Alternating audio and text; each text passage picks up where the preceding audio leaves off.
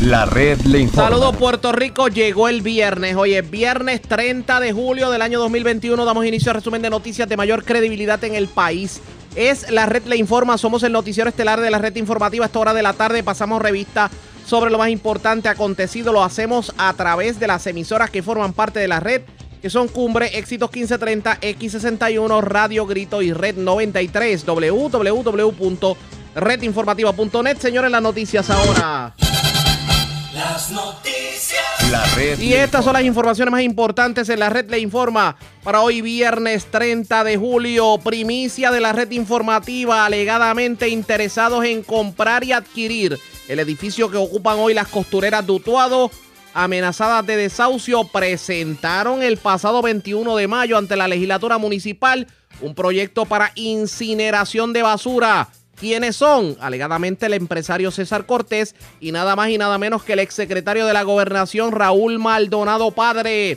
Mientras sobre el mismo tema el titular de Pritco dice que el edificio de las costureras no está en venta y asegura que si empresarios buscan hacer algo con el edificio en controversia, con ellos no contaron. Sin embargo, dice que no puede confirmar si el municipio ha hecho acercamientos relacionados.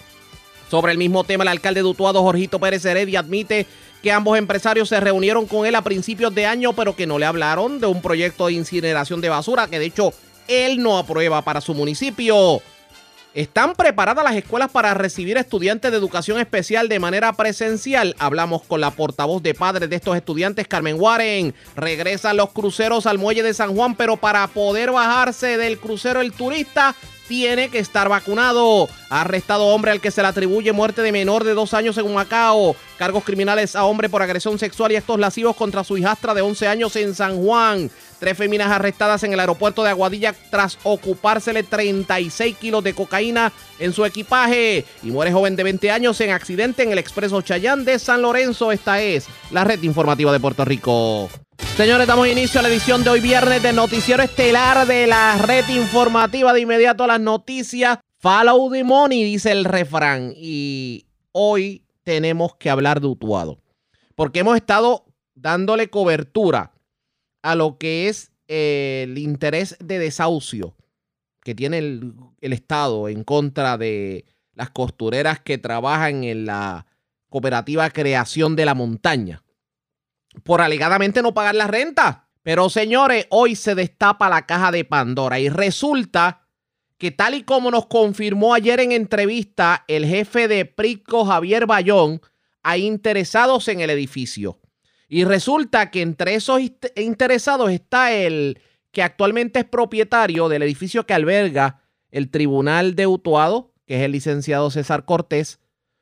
Y aparentemente hubo una vista en la legislatura municipal de Utuado el 21 de mayo, una asamblea, eh, una sesión extraordinaria de la legislatura municipal de Utuado en donde se discutieron alegados proyectos para Utuado, en donde estuvo presente él acompañado de nada más y nada menos que del, del exsecretario de la gobernación y exsecretario de Hacienda Raúl Maldonado. Y uno de los proyectos que se está proponiendo para Utuado, escuche esto, es nada más y nada menos que una incineradora de basura. ¿Qué me están diciendo? Que pretenden sacar a las costureras para quemar basura. Tenemos cobertura completa de esta primicia que fue traída en el día de hoy por nuestra compañera Carmen Enita Acevedo en su programa. Y obviamente la discutió con la legisladora municipal de Utuado, Astrid Raquel Cruz Negrón. Y vamos a escuchar qué es lo que hay detrás del interés de desahucio de la fábrica. Y señores, quemar basura en Utuado.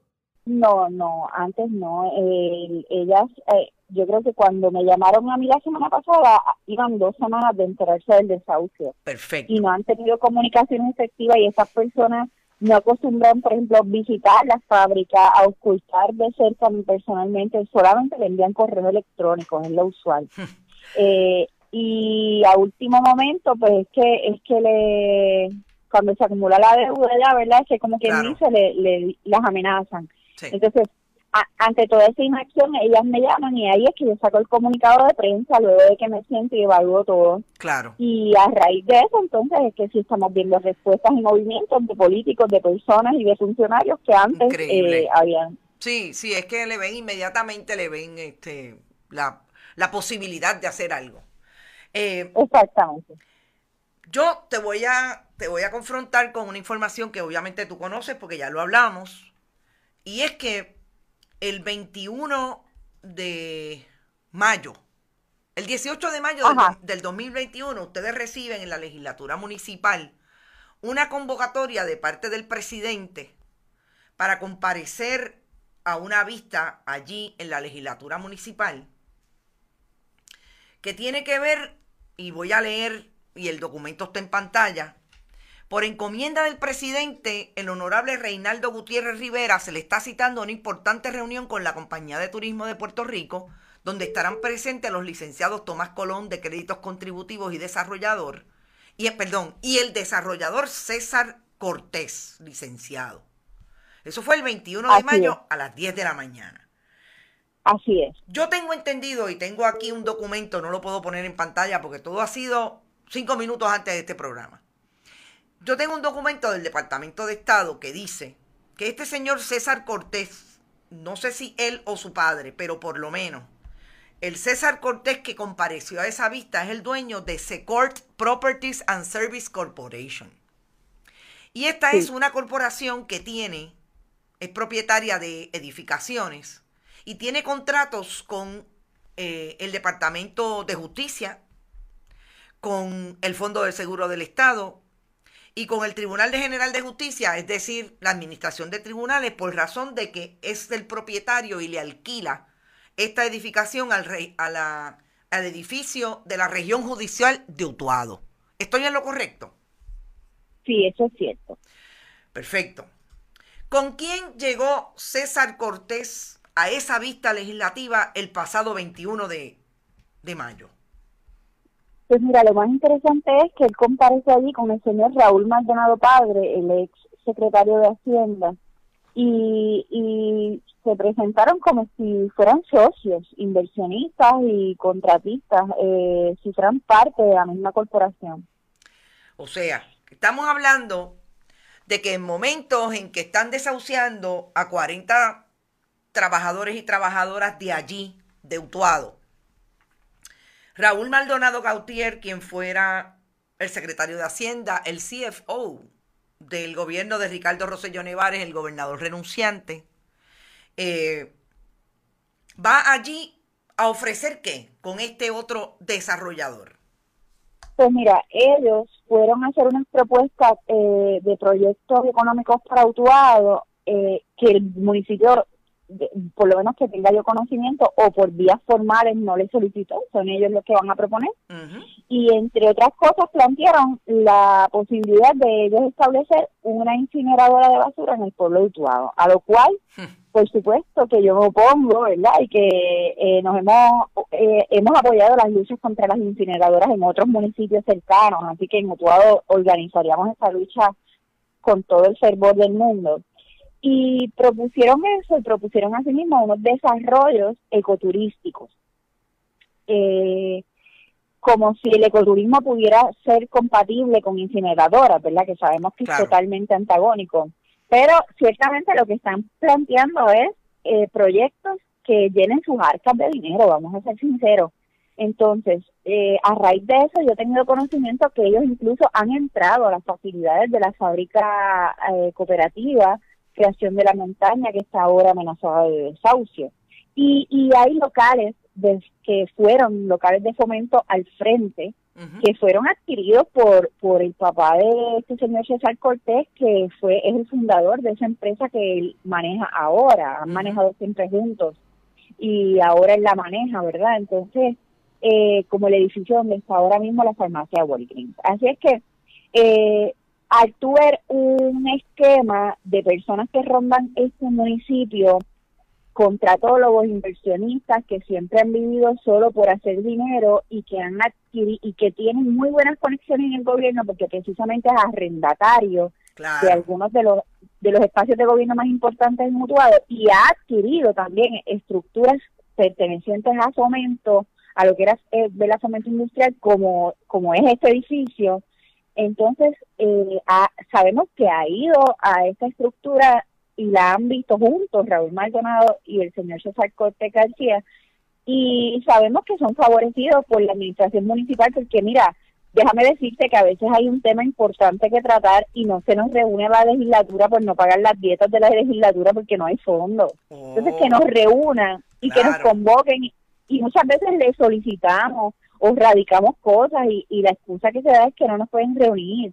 Y, y sin embargo que nos reúnan a todos así con carácter de urgencia, de buenas a primeras, en un mes en que se estaba atendiendo con prioridad el presupuesto para escuchar a estos dos señores que tú sabes obviamente que son favorecidos de la administración.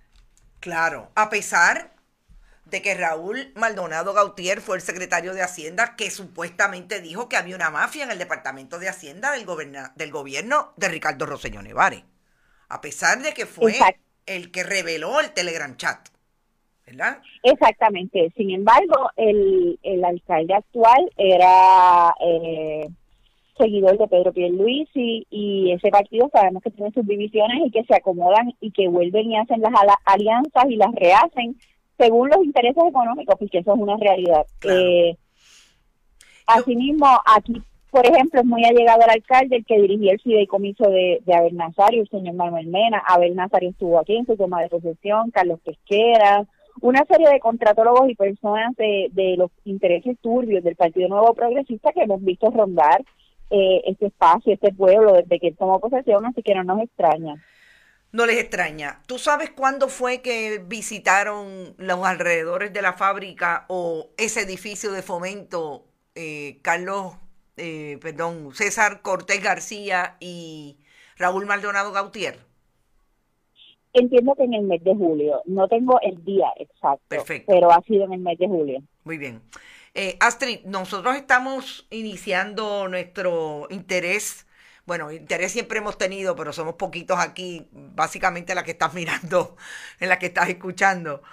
Eh, y el asunto de Rincón nos toma mucho tiempo en investigar, pero vamos a seguir la investigación que hemos iniciado tan reciente como ayer sobre el asunto de Utuado. Yo te voy a pedir y poner a disposición los, micrófonos y las posibilidades de vernos y hacer eh, lo que podamos por esta información porque nos parece súper importante. Y aquí lo que queremos es traer información que el país sepa qué es lo que está pasando en los diferentes rincones. Sobre todo con el trabajo que tanto dice el secretario de Desarrollo Económico Manuel Sidre que los puertorriqueños no quieren trabajar. Yo voy a ver qué es lo que, ¿verdad? Dice, pues, ¿cuál es la evidencia de que no queremos trabajar? Eh, gracias. Señores, esto está caliente. Esto se ha complicado. Para que ustedes sepan, eh, y para aquellos que no conozcan al licenciado César Cortés, tanto él como su padre, su padre son propietarios de varios edificios en Utuado, entre ellos el que alberga en el día de hoy el Tribunal de Justicia, el Tribunal de la zona de Utuado. Casualmente el lugar donde se, está, se va a llevar a cabo la vista de, de desahucio. Se dice que el 21 de mayo hubo esta asamblea municipal, esta reunión extraordinaria de la asamblea municipal para presentar una serie de proyectos, entre ellos el proyecto de incineración de basura en Utuado, que recordarán que décadas atrás eso se propuso para Caguas y contó con el repudio de todo Puerto Rico. Y en ese entonces del fenecido alcalde William Miranda Marín. Eh, pero también aparentemente estas personas rondaron la fábrica y están interesadas en la fábrica.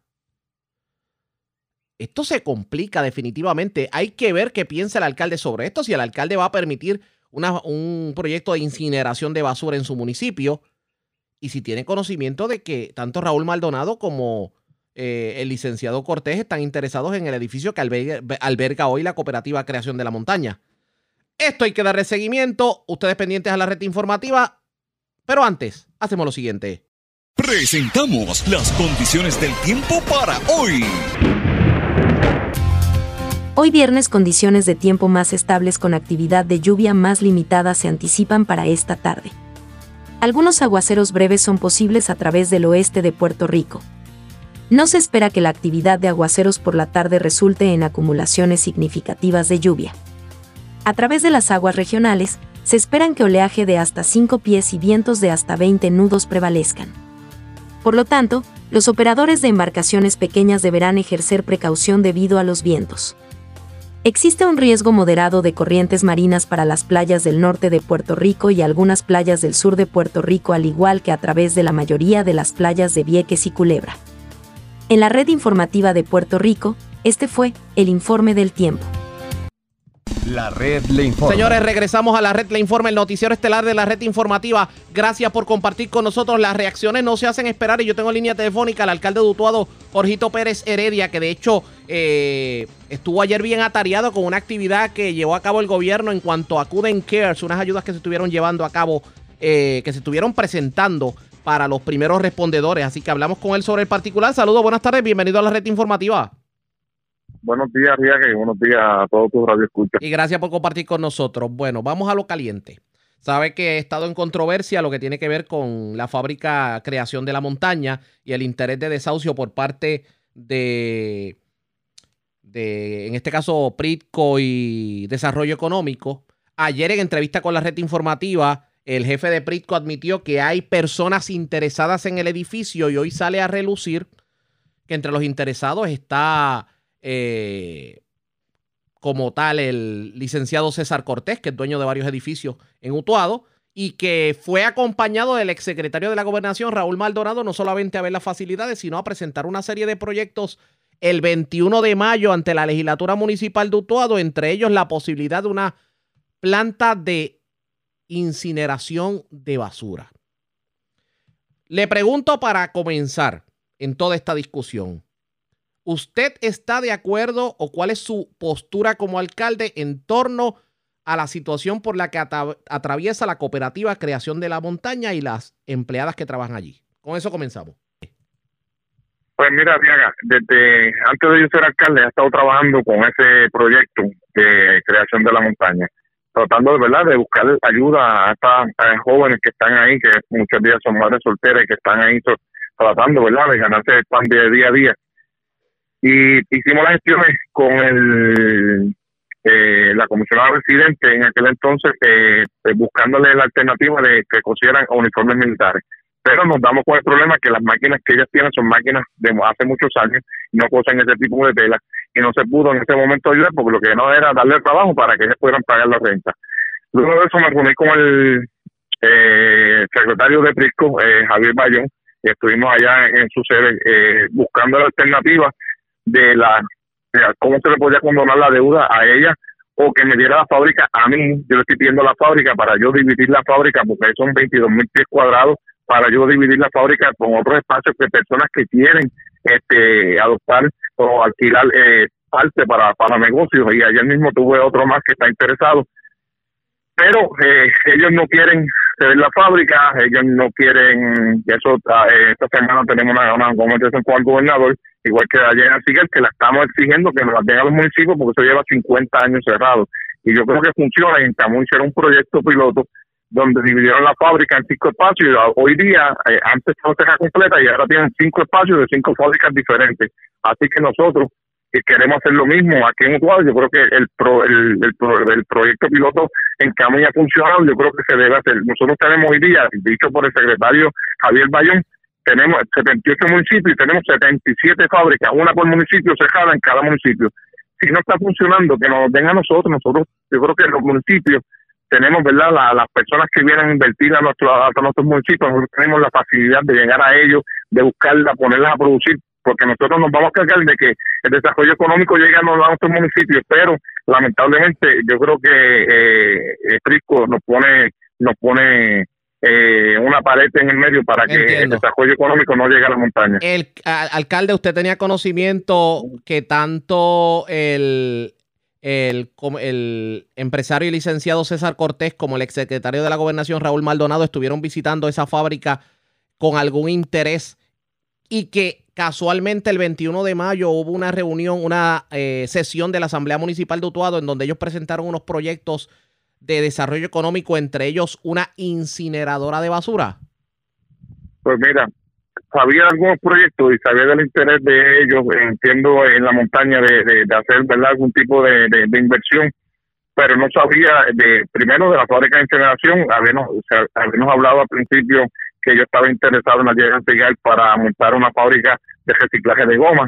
Eh, por el problema que tiene, ¿verdad? Este, el país completo con la goma y creo que eh, para nosotros eh, tener ese tipo de, industria pues sería favorable y en un espacio bastante grande que tenemos. Pero eh, yo no estoy de acuerdo con la generación de basura en mi municipio. Oye, yo quiero convertir Utuado en la capital del ecoturismo y no voy a traer, no voy a traer la contaminación a, mi, a mis montañas. Así que en esa parte no estoy de acuerdo. Eh, cualquier otro proyecto que ellos, eh, ¿verdad? Ellos le presentaron a la Asamblea, yo no estuve presente, pero le presentaron varios proyectos eh, a la legislatura municipal. Después que no sea la contaminación, yo estoy de acuerdo. Mientras sea la contaminación, yo no estoy de acuerdo con ningún proyecto que contamine eh, mi área montañosa. O sea que, por ejemplo, un proyecto de reciclaje de goma sí sería viable precisamente por la problemática, pero un proyecto de incineración de basura, no. Eso no, cabe en Utuado. No, cabe en Utuado, definitivamente no cabe en Utuado. Tenemos otras industrias que se quieren establecer aquí, personas que nos han proyectado otros tipos de industrias pequeñas, eh, tanto para exportación como para aquí local. Esas industrias sí las vemos como nosotros, porque realmente eso es lo que estamos buscando, que la montaña, ¿verdad? Eh, somos de los pueblos con más alto nivel en el desempleo. Nosotros queremos que ese nivel baje y que nuestra joven, juventud se pueda quedar en nuestro pueblo y podamos crecer en población, porque por eso es que hemos perdido la población, porque no hay alternativa para nuestros jóvenes en nuestro pueblo. Le pregunto, el desarrollador licenciado César Cortés y el exsecretario de la Gobernación Raúl Maldonado, ¿han tenido alguna reunión reciente con usted? Mira, no, no, eh, reciente no, pero cuando empecé como alcalde, sí, ellos, ellos eh, nos reunimos y hablamos de algunos proyectos que se podían viabilizar en nuestro municipio, y, pero, pero después yo los referí a la asamblea, ¿verdad? Porque la asamblea, y ahí fue que se juntaron con la asamblea, pero yo no pude estar presente, no estaba, no estaba en y no pude estar presente en esa reunión, pero sí se reunieron con la asamblea y le presentaron algunos algunos proyectos que de verdad que, que no, no, no recuerdo cuáles fueron, pero y ese es uno de ellos, el de la basura, de quemar la basura, realmente no estoy, no estoy de acuerdo con eso. ¿Usted permitiría entonces que, por ejemplo, tanto el empresario como el exsecretario eh, adquieran el edificio de Pritco y que simplemente desahucien a estas empleadas que llevan con esta cooperativa en Utuado desde los 90? Pues mira, no, porque realmente eh, yo, yo estoy a favor de, de la cooperativa. Y hemos estado verdad con, con doña Carmen este reunido y hemos estado en muchas conversaciones. Eh, de hecho la semana pasada me pusieron la bandera utuado con los anillos de, de, de las olimpiadas. Así que nosotros tenemos una buena comunicación. Creo que son mujeres excelentes. Yo las voy a apoyar en todo lo que está a mi alcance. Y yo creo que eh, la alternativa la tiene el secretario Javier Bellón, Bayón eh, secretario de Prisco, de que esas facilidades se les cedan a los municipios y nosotros entonces poder poner una renta más económica y el local, porque ellos están pagando por los 22 mil pies cúbicos de ese local y realmente están usando una cuarta parte, o sea que tenemos la alternativa de alquilarse la otra parte, alquilarse a las otras personas que están interesadas. Vamos a ver qué termina ocurriendo en esta controversia porque me parece que muchas personas se identifican con las costureras y sobre todo, alcalde, ¿a cuántas empresas en Puerto Rico no se le dieron incentivos para continuar operando, no solamente en la pandemia, Utuado fue uno de los municipios más afectados en María y parecería que esta empresa como que los incentivos no le llegaron. Sí, eso es así, eso es así. Y estoy de acuerdo contigo. Y yo entiendo que se le puede, ¿verdad?, comprar la deuda y, darle, darnos esa fábrica a nosotros para que nosotros podamos evolucionar y tener otras empresas dentro de esta misma fábrica que lleva muchos años este eh, que está inoperante de la mitad para abajo y la otra eh, lleva 50 años cerrada, este, Arriaga. Eso, nosotros los municipios, lo que no funciona nos deben a los municipios, lo que no funciona el gobierno estatal se le debe ceder a los municipios para que nosotros nos encargamos de, hacerlo funcionar. Oiga, ya que estamos hablando, y sin ánimo de cambiar el tema, ya que estamos hablando de que lo que hacen los municipios, lo que no puede hacer el Estado, que lo hagan los municipios. Aquí los municipios han sido bien efectivos en lo que es el, el rastreo de los casos de COVID y los epidemiólogos y las oficinas municipales de, epidemiología en, las diferentes alcaldías. Aquí se criticó inclusive la labor de los municipios y de los epidemiólogos y vimos críticas fuertes en contra del actual epidemiólogo del estado, el doctor, eh, eh, en este caso, eh, José Becerra. ¿Qué opinión le merece esto? ¿Cómo ha funcionado el sistema de rastreo en Utuado y cuán efectivo es que los municipios lo operen? Mira, la realidad es que nosotros somos primeros respondedores ante el pueblo, ante cualquier emergencia, sea pandemia, sea huracanes, sean temblores, los municipios somos los primeros respondedores. El Estado tiene que contar con los municipios, sí o sí. Aquí no hay forma de que no cuenten con nosotros. Nosotros apoyando, yo ahora mismo tengo una epidemióloga aquí con un equipo de rastreo Hoy mismo, esta mañana, yo todas las mañanas llamo, tengo siete casos positivos. Nosotros estamos y, vamos a la persona, tiene que estar encerrada en su casa, le llevamos artículos de desinfección, le llevamos su compra, porque ese, eso lo hacemos nosotros. El Estado no tiene la capacidad para hacer eso, Arriaga, y eso es lo que tenemos. el gobernador, eh, el Estado tiene que contar con los municipios como primeros respondedores en cualquier emergencia porque somos los primeros que estamos ahí. Nosotros no ponemos una cajetera estatal, esperar que el Estado venga con una máquina cuando la cajetera está seca. Nosotros los municipios vamos y abrimos, abrimos la cajetera estatal porque estamos aquí presentes y es nuestra gente la que se afecta directamente. Yo creo que los primeros respondedores son los municipios en cualquier emergencia. Bueno, vamos a ver que si por lo menos se le sigue dando la oportunidad a los municipios de que puedan desenvolverse, pero que se le dé el dinero que necesitan los municipios para poder desenvolverse. Vamos a ver qué pasa. Correcto. Gracias, alcalde. Buen fin de semana.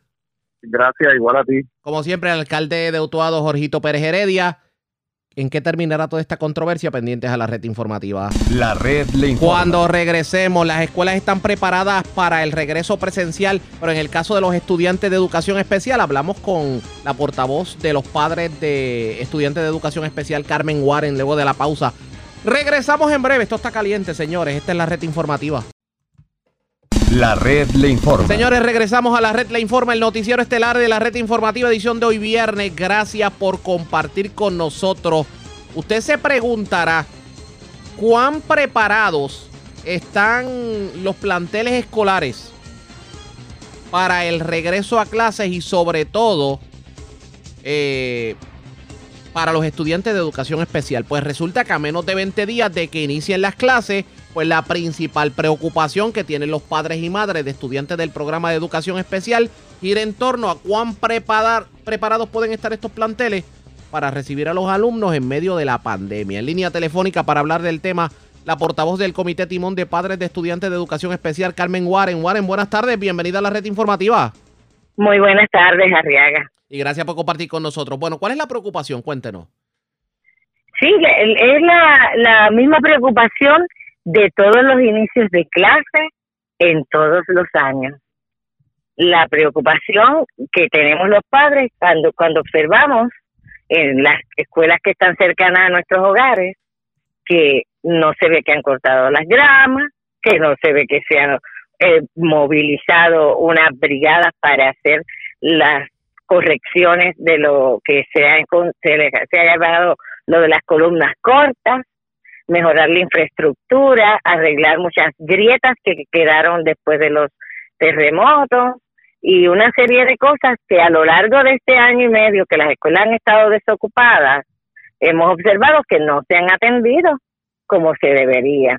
Y hay una muy grande preocupación sobre esa seguridad que se supone que en las instalaciones escolares debían tener para poder recibir a nuestros niños y niñas. Por el otro lado, está el tema de la sanitización o higienización de las escuelas y observamos también que no se ha visto si se han contratado a más de los de los recursos que se necesitan para poder hacer una limpieza profunda en espacios en donde han estado por más de año y medio sin uso, estructuras sin uso, o en algunas de ellas que estuvieron en el verano utilizadas por los estudiantes y algunos maestros, eh, que eh, tenían acumulados estudiantes que venían de distintas escuelas a, ofrecer, a, recibir, recibir un servicio educativo o terapéutico o recreativo en algunos casos y observamos que pues aquí no, se, no ha pasado nada. Los padres están profundamente preocupados por el estado de las escuelas y quieren asegurar que al inicio de clases las escuelas estén realmente preparadas, que tengan los equipos básicos indispensables para poder tener a los estudiantes en esas que ya se higienizaron o se repararon las estructuras como se espera, que tengan entonces los materiales básicos, plumas de agua suficientes para poder hacer el lavado de manos, jabón para lavarse las manos periódicamente, las mascarillas necesarias para reemplazarlas cada cuatro horas como se ha propuesto que debe ser, para cada uno de los estudiantes, igual que para los maestros y el personal. Pero perdone, escolar. perdone que le interrumpa, porque aparte de lo que puede ser la, la disponibilidad de jabón y de accesorios, lo cierto es que el estudiante de educación es- especial de por sí requiere un manejo más individualizado. Y en medio de la pandemia, cuando los estudiantes tienen que estar obligados a tener mascarilla, el Departamento de Educación está preparado para poder encaminar a ese estudiante de educación especial y decirle, debes hacer esto, debes hacer aquello, debes evitar lo otro. ¿Usted cree? Eso pasa muchísimo con los estudiantes, es particularmente que tienen condiciones significativas, impedimentos múltiples, condiciones con, de autismo, por ejemplo, y que no tienen mucha tolerancia al manejo de la mascarilla. Así que eso nos trae otro problema y otra preocupación de los padres, y es que el, el, el protocolo de COVID, contra el COVID, supone un riguroso control del distanciamiento. Y en los niños, pues es un poco más complicado poder explicar y poder controlar el que ese distanciamiento se dé. Y lo que hemos escuchado consecutivamente de parte del secretario de Educación cuando es entrevistado es que prevalecen los grupos de 30 estudiantes por salón y 30 estudiantes por salón en espacio y estructuras que caben 25, como lo son las muchas de las escuelas del siglo XXI, que el espacio que tienen disponible es para 25 estudiantes. Y si se pretende un distanciamiento de 6 pies, no de 3, no, no hay posibilidades de tener a 30 estudiantes más un adulto o dos en el caso de los de que haya otros adultos además del maestro o la maestra en el salón de clases para atender es demasiada gente en un lugar. Así que este, no estamos viendo claramente cuál es el plan del Departamento de Educación con relación a cómo van a manejar el tema del distanciamiento y el que logren mantener a estudiantes que no pueden quizás tolerar por mucho rato la mascarilla con su mascarilla los niños y las niñas nos están sorprendiendo con el tema de las mascarillas y se han mantenido con el, uso de la mascarilla, han sido muy conscientes. Los padres a lo largo de este año y medio han estado trabajando tremendamente con ese tema, sobre todo con los niños que han podido ser más expuestos, que tienen oportunidad de salir, que no, no se han mantenido en el hogar. Pero tenemos niños y niñas con condiciones muy significativas y el tema de la higiene de la salubridad es indispensable para preservar su salud y su vida.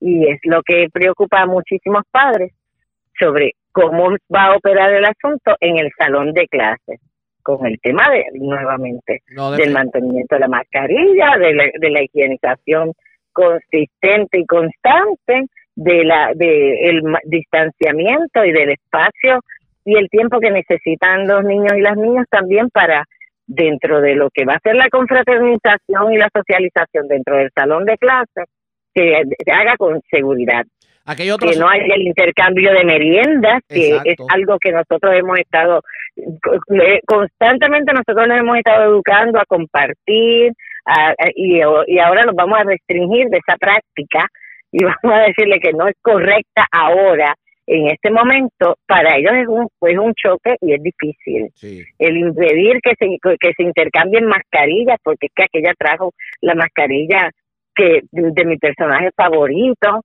y eh, de muñequitos o lo que fuera, este es una un proceso bastante complicado.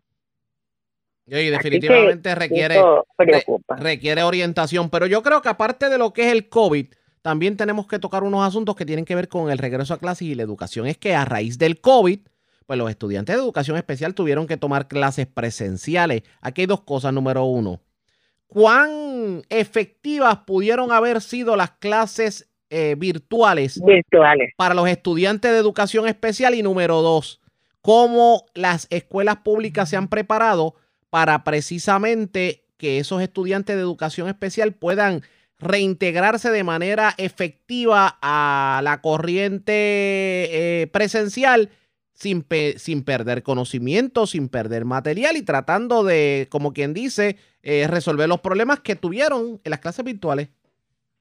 Pues mira, va a ser complicado el proceso, pero aquí hay que destacar que la, la mayor población de estudiantes en educación especial son los que eh, corren por los diagnósticos de problemas específicos de aprendizaje y problemas eh, atencionales, ¿verdad? deficiencias atencionales.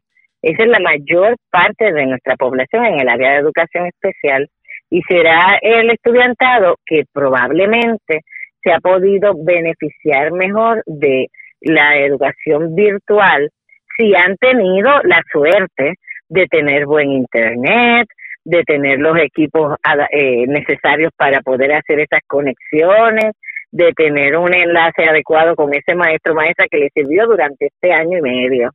Pero esa no es la misma realidad para los estudiantes con impedimentos más severos, o con mayores complicaciones, incluyendo a los estudiantes sordos, a los estudiantes ciegos, a los que tienen impedimentos múltiples, de los que tienen condición de autismo muy severa y que requieren mayor apoyo, incluyendo también a los estudiantes con condiciones de salud como diabetes, asma, obesidad y otras condiciones que les impedirían poder tener la oportunidad de, de conectar adecuadamente y de poder ser servidos. O sea, hay una gama eh, bien amplia de, de niños y niñas que se han afectado adversamente en lugar de beneficiarse de, de lo que ha sido el servicio virtual, por lo que les ha afectado y eso lo ha mantenido en una regresión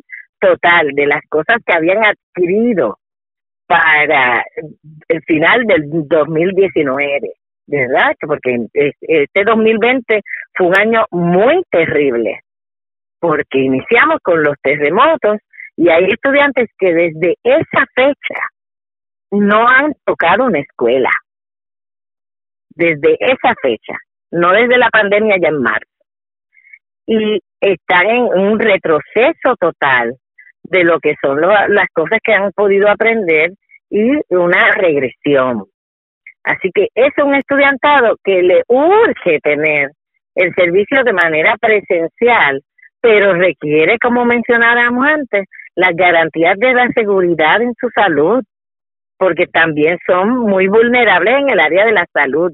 No solamente se afecta su servicio educativo, es la parte de la salud y de los servicios relacionados que dejaron de recibir también, me refiero a las terapias física, ocupacional, las del habla, las psicológicas y las otras que requieren para poder tener una mejor oportunidad de aprender. Eso en este año y medio se ha vulnerado para esta población con condiciones más significativas.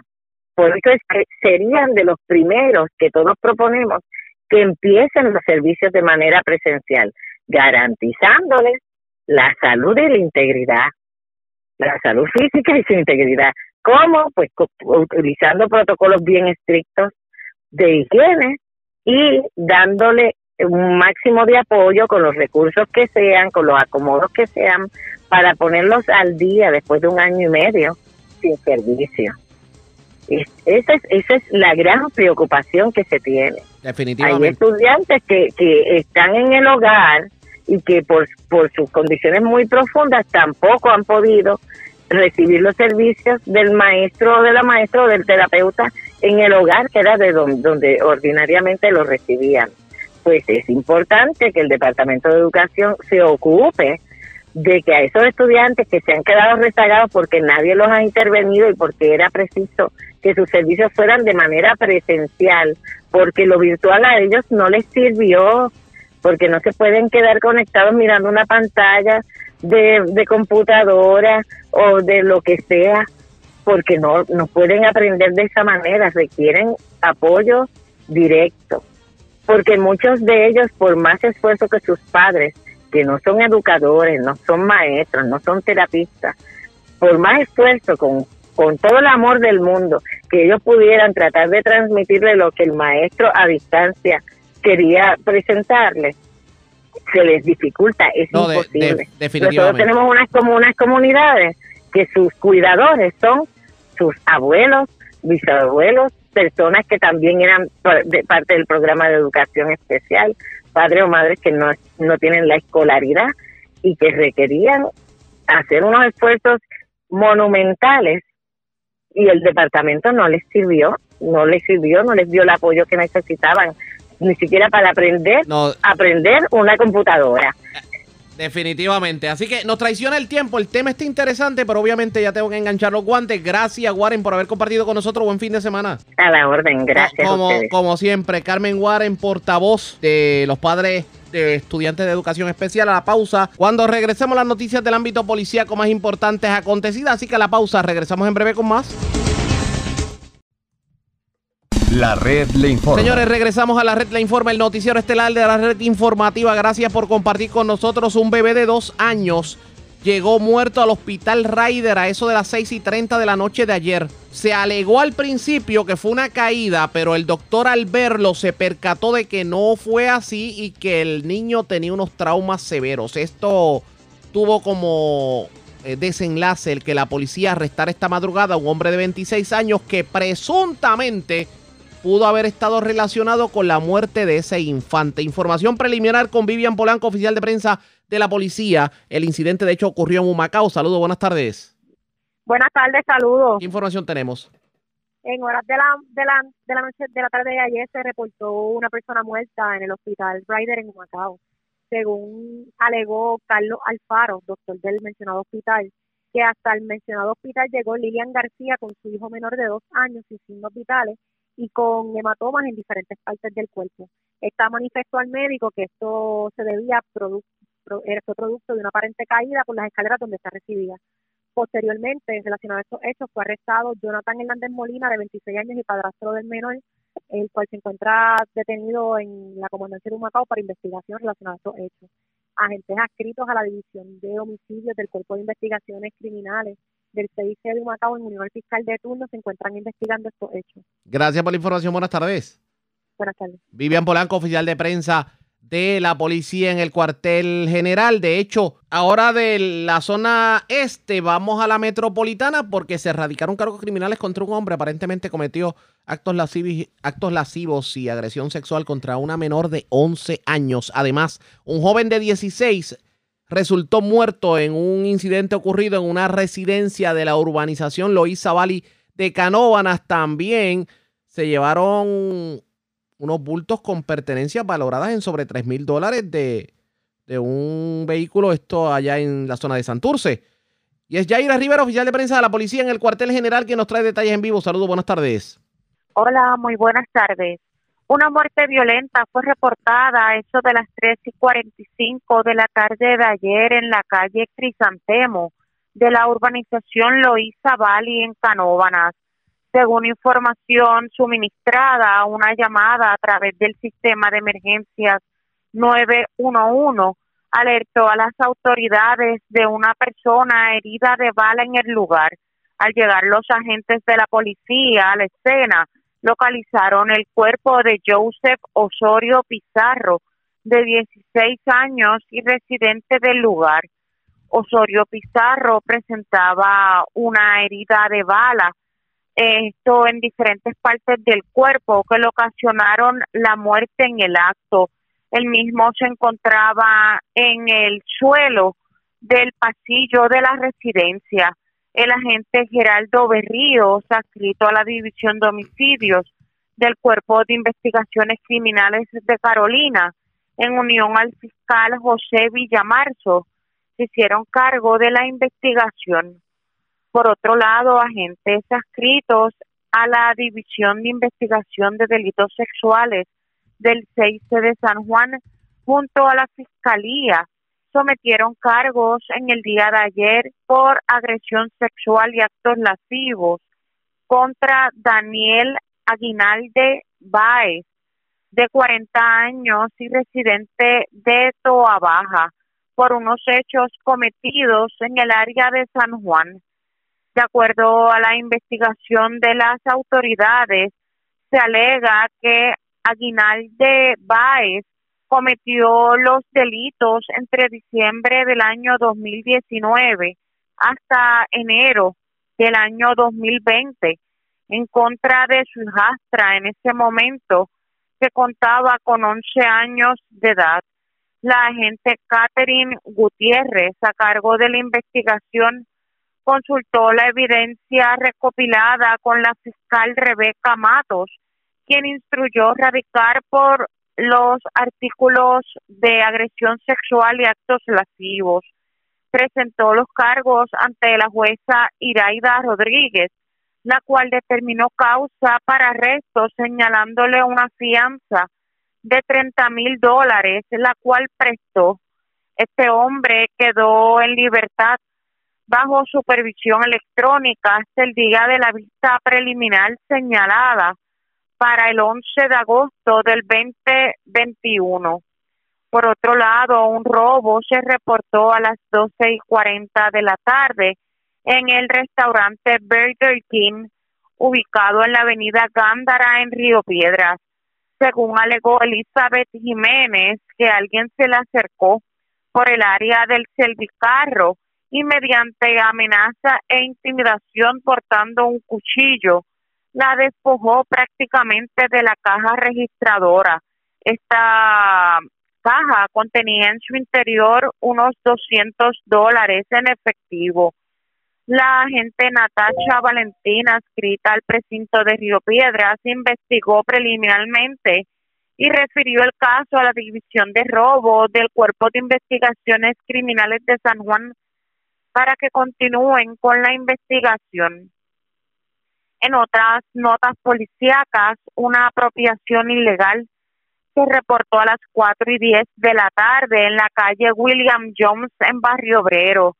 Según alegó Tatiana García, que alguien logró acceso al interior del vehículo Jeep Grand Cherokee color blanco, apropiándose de un bolso el cual contenía en su interior prendas, ropa, tres pares de espejuelos, unas sandalias y seis carteras de mujer. La propiedad hurtada fue valorada en 2.733 dólares por la perjudicada. El agente Carlos Oquendo, adscrito al precinto de Barrio Obrero, investigó preliminarmente y refirió el caso a la División de Propiedad del Cuerpo de Investigaciones Criminales de San Juan para que continúen con la investigación. Gracias por la información. Buenas tardes. Buenas tardes. Gracias, era Yaira Rivera, oficial de prensa de la policía en el cuartel general de la zona metropolitana. Vamos a la zona centro-oriental de Puerto Rico porque un joven de 20 años murió ayer en la tarde en un accidente ocurrido en el expreso Chayán de Gurabo a San Lorenzo.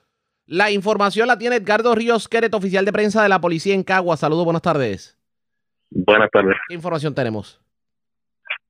Un accidente de auto de carácter fatal con objeto fijo fue reportado a las 2 y 30 de la madrugada de hoy en el kilómetro 7.0 de la carretera PR203 Expreso Chayán en San Lorenzo. Según se informó, mientras un hombre identificado como Luis Daniel Santiago Román de 20 años y residente del mencionado municipio manejaba un vehículo Nissan Altima año 2006, este pierde el control del mismo e impacta un objeto fijo, poste de concreto, en el lugar falleciendo en el acto debido a los traumas recibidos. La agente Vanessa Miranda, esta visión de patrullas de carreteras y autopistas de Caguas, en unión al fiscal Javier Rivera, estuvieron a cargo de la investigación. Que pasen buenas tardes. Y buenas tardes para usted también. Gracias, Edgardo Ríos Queret, oficial de prensa de la policía en Caguas. De la zona centro-oriental vamos a la sureste, porque vivo de milagro se encuentra un hombre que mientras transitaba, o sea, estaba estacionado en el, frente al almacén del residencial Jardines de Montellano en Calle y aparentemente desconocidos tirotearon el vehículo y también tirotearon el almacén. Eh, dos personas eran las que estaban en el almacén, debo corregir, y estos resultaron ilesos en medio del incidente. Y es Nexandra Negrón, oficial de prensa de la policía en Guayama, quien nos trae detalles en vivo. Saludos, buenas tardes. Buenas tardes. ¿Qué información tenemos? Agentes adscritos al distrito de Calle investigaron el día de ayer una agresión agravada ocurrida a eso de las 4 y 31 de la tarde en el estacionamiento frente al almacén de residencial Jardines de Montellano del mismo municipio. Según se informa, una llamada al sistema 911 alertó a las autoridades sobre una agresión en el lugar. Al llegar encontraron el vehículo Toyota RAV4 con varios impactos de bala. Además, el almacén de residencial también tenía impactos de balas. Dentro del mismo se encontraban dos hombres, los cuales resultaron ilesos. El caso fue referido a la División de Homicidios del Cuerpo de Investigaciones Criminales de Guayama para continuar con la investigación. Buenas tardes. Y buenas tardes para usted también. Gracias. Era Alexandra Negrón, oficial de prensa de la policía en Guayama, de la zona sureste. Vamos a la zona norte. Porque se arrestó una persona y se ocupó gran cantidad de drogas. Se confiscaron cuatro vehículos. Esto en medio de un allanamiento del plan integral de la zona de recibo de la policía, pero se dio como tal la intervención en la barriada Cabán en Aguadilla. Mayra Ortiz, oficial de prensa de la Policía en el Norte, con detalles. Saludos, buenas tardes. Buenas tardes. ¿Qué información tenemos? Como parte de las iniciativas del Plan Integral del Área de Arecibo dirigido por el Teniente Coronel José Rosario Polanco y con la cooperación del Talford del DEA, Unidad Canina y CRADI, ayer en horas de la mañana se realizó un plan de trabajo para diligenciar una orden de registro y allanamiento expedida por la juez Melissa Soto del Tribunal de Aguadilla en la barriada Cabán, calle Quiterio González, casa 170, en el pueblo de Aguadilla. Como resultado de dicho allanamiento se logró el arresto de Jason Ramos Morel, residente del pueblo de Aguadilla, donde se le ocupó un kilo y 15 onzas de heroína, 2.724 dólares en efectivo. Además, se ocuparon para investigación cuatro vehículos de motor, una Ford F250 color vino, la misma figuraba con gravamen de desaparecido. Una Ford F250 color blanca, un BMW X6 color gris y un vehículo todoterreno. La DEA asumió jurisdicción del caso para la radicación de cargos correspondientes. Hasta el momento, esa es la novedad que tengo en el área de recibo. Que pasen buenas tardes. Y buenas tardes para usted también. Gracias, era Mayra Ortiz, oficial de prensa de la policía en la zona norte. Nos quedamos en la zona norte y noroeste otra ocupación de drogas en Aguadilla, pero esta vez en el aeropuerto y ocuparon, señores, 36 kilos de cocaína en las maletas de tres damas que pretendían viajar, eh, abordar un vuelo con destino a Fort Lauderdale y a Boston, Massachusetts. La información la tiene Juan Bautista, ya el oficial de prensa de la policía en Aguadilla. Saludos, buenas tardes. Sí, buenas tardes para ti, buenas tardes para el público Radio Escucha. ¿Qué información tenemos? Claro, como, como acabas de informar, tenemos que con el propósito de identificar y prevenir el tráfico de drogas a través del comercio aéreo, la División Drogas y Narcóticos del área de Aguadilla, en coordinación con la Agencia Federal DEA, implementaron un plan de trabajo que llevaron a cabo en el aeropuerto Rafael Hernández de Aguadilla, con el que lograron el arresto de tres féminas, a quienes les ocuparon 36 kilos de cocaína dentro de sus respectivos equipajes. Eh, las detenidas fueron identificadas como Aleicha Batista Vélez, de 21 años, Calibet Soto Lugo de 20 y Yolian Rosario Albert de 18, todas las residentes en el área metropolitana. Eh, estas fueron intervenidas por separado desde la una de la mañana hasta las 3 de la madrugada, eh, cuando llegaban a las respectivas eh, facilidades eh, con dos maletas cada una para abordar un vuelo con destino a Boston, Massachusetts, con escala en Fort Lauderdale, Florida. La droga ocupada estaba dividida en 6 kilos por cada una de las maletas y el personal interventor estuvo supervisado por el sargento Luis Acevedo y el teniente Jesús Rodríguez, que es el director de drogas de Aguadilla. Se consultó esta intervención con la Fiscalía Local, no obstante, eh, la jurisdicción del caso la asumió la mencionada agencia federal. Gracias por la información, buenas tardes. Buenas tardes. La red le informa. Señores, vamos a una pausa. Identificamos nuestra cadena de emisoras en todo Puerto Rico. Regresamos con más en esta edición de hoy viernes del Noticiero Estelar de la Red Informativa. La red le informa. Señores, iniciamos nuestra segunda hora de programación. El resumen de noticias de mayor credibilidad en el país es la red le informa. Somos el noticiero estelar de la red informativa de Puerto Rico. Edición de hoy, viernes 30 de julio. Vamos a continuar pasando revista sobre lo más importante acontecido. Lo hacemos a través de las emisoras que forman parte de la red, que son Cumbre, Éxitos 1530, X61, Radio Grito y Red 93, www.redinformativa.net. Señores, las noticias ahora. Las noticias. La red Y estas son las informaciones más importantes en la red le informa para hoy viernes 30 de julio. Primicia de la red informativa alegadamente interesados en comprar y adquirir el edificio que ocupan hoy las costureras de Utuado amenazadas de desahucio presentaron el pasado 21 de mayo ante la legislatura municipal un proyecto para incineración de basura. ¿Quiénes son? Alegadamente el empresario César Cortés y nada más y nada menos que el exsecretario de la gobernación Raúl Maldonado Padre. Mientras sobre el mismo tema el titular de Pritco dice que el edificio de las costureras no está en venta y asegura que si empresarios buscan hacer algo con el edificio en controversia, con ellos no contaron. Sin embargo, dice que no puede confirmar si el municipio ha hecho acercamientos relacionados. Sobre el mismo tema, el alcalde de Utuado, Jorgito Pérez Heredia, admite que ambos empresarios se reunieron con él a principios de año, pero que no le hablaron de un proyecto de incineración de basura, que de hecho él no aprueba para su municipio. ¿Están preparadas las escuelas para recibir estudiantes de educación especial de manera presencial? Hablamos con la portavoz de padres de estos estudiantes, Carmen Warren. Regresan los cruceros al muelle de San Juan, pero para poder bajarse del crucero el turista tiene que estar vacunado. Arrestado hombre al que se le atribuye muerte de menor de dos años en Macao. Cargos criminales a hombre por agresión sexual y actos lascivos contra su hijastra de 11 años en San Juan. Tres féminas arrestadas en el aeropuerto de Aguadilla tras ocupársele 36 kilos de cocaína en su equipaje. Y muere joven de 20 años en accidente en el expreso Chayán de San Lorenzo. Esta es la red informativa de Puerto Rico. Bueno, señores, damos inicio a la segunda hora de programación en el noticiero estelar de la red informativa de inmediato a las noticias. Tenemos pendiente de la primera hora de programación hablar sobre el regreso a las escuelas, porque las escuelas, la pregunta es, ¿están preparadas para, digamos, el regreso a clases, pero en el, en el caso de los estudiantes de educación especial? Pues la preocupación definitivamente crece entre los padres de estudiantes de educación especial y hay que hablar del tema. Y yo tengo en línea telefónica a la líder de los padres y estudiantes de educación especial, Carmen Warren. Vamos a hablar con ella sobre el particular. Saludos. Muy buenas tardes, Arriaga. Y gracias por compartir con nosotros. Bueno, ¿cuál es la preocupación? Cuéntenos. Sí, el- es la, la misma preocupación de todos los inicios de clase en todos los años. La preocupación que tenemos los padres cuando, cuando observamos en las escuelas que están cercanas a nuestros hogares que no se ve que han cortado las gramas, que no se ve que se han eh, movilizado unas brigadas para hacer las correcciones de lo que se ha, se, se ha llamado lo de las columnas cortas, mejorar la infraestructura, arreglar muchas grietas que quedaron después de los terremotos y una serie de cosas que a lo largo de este año y medio que las escuelas han estado desocupadas, hemos observado que no se han atendido como se debería.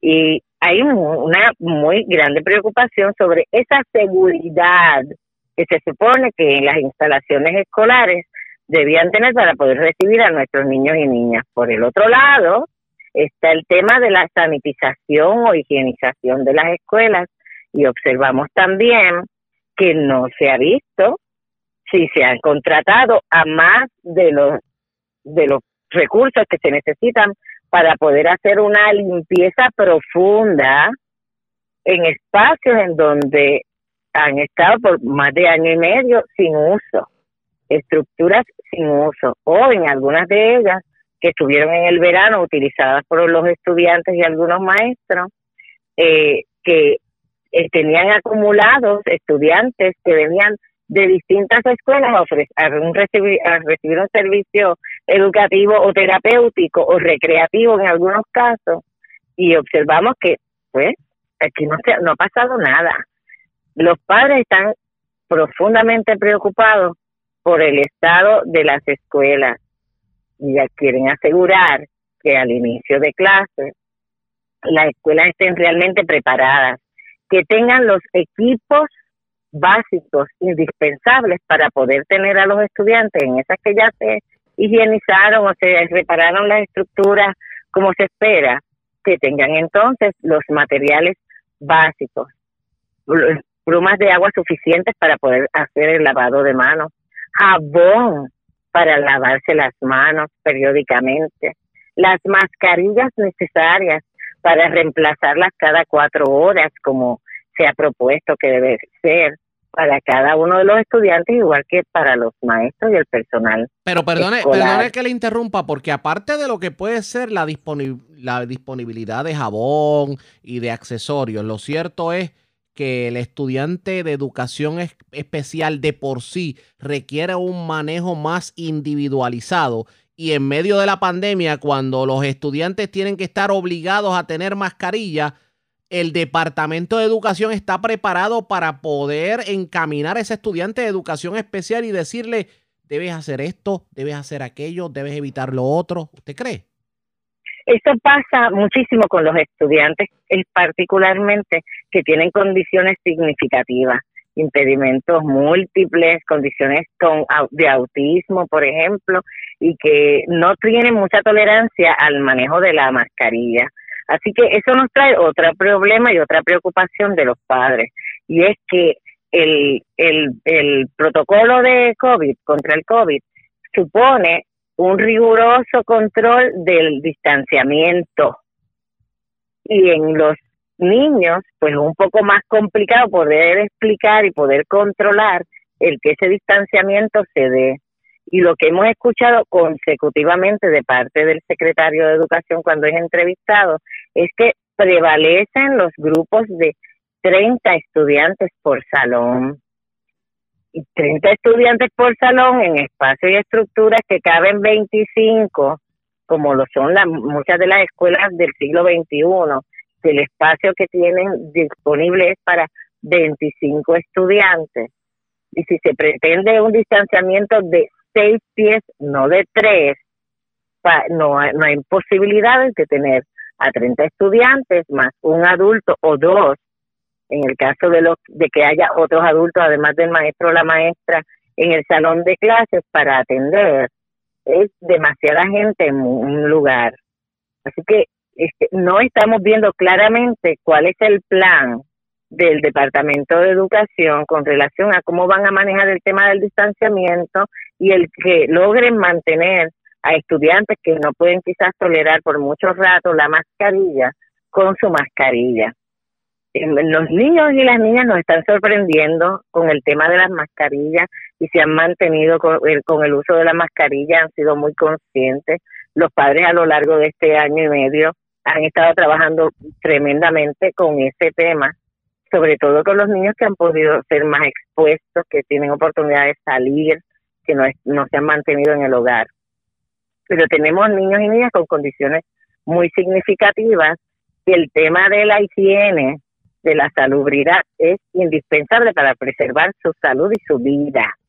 Y es lo que preocupa a muchísimos padres sobre cómo va a operar el asunto en el salón de clases, con el tema de, nuevamente, No, del mantenimiento de la mascarilla, de la, de la higienización consistente y constante, de la de el ma- distanciamiento y del espacio y el tiempo que necesitan los niños y las niñas también para dentro de lo que va a ser la confraternización y la socialización dentro del salón de clases que se haga con seguridad que no haya el intercambio de meriendas, que Exacto. es algo que nosotros hemos estado, constantemente nosotros nos hemos estado educando a compartir a- a- y, y ahora nos vamos a restringir de esa práctica y vamos a decirle que no es correcta ahora, en este momento, para ellos es un, es un choque y es difícil.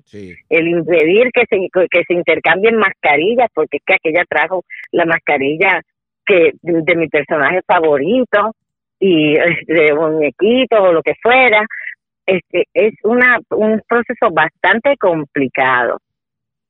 Y definitivamente requiere, requiere orientación. Pero yo creo que aparte de lo que es el COVID, también tenemos que tocar unos asuntos que tienen que ver con el regreso a clases y la educación. Es que a raíz del COVID, pues los estudiantes de educación especial tuvieron que tomar clases presenciales. Aquí hay dos cosas. Número uno, ¿cuán efectivas pudieron haber sido las clases eh, virtuales, virtuales para los estudiantes de educación especial? Y número dos, ¿cómo las escuelas públicas se han preparado para precisamente que esos estudiantes de educación especial puedan reintegrarse de manera efectiva a la corriente eh, presencial sin, pe- sin perder conocimiento, sin perder material y tratando de, como quien dice, eh, resolver los problemas que tuvieron en las clases virtuales.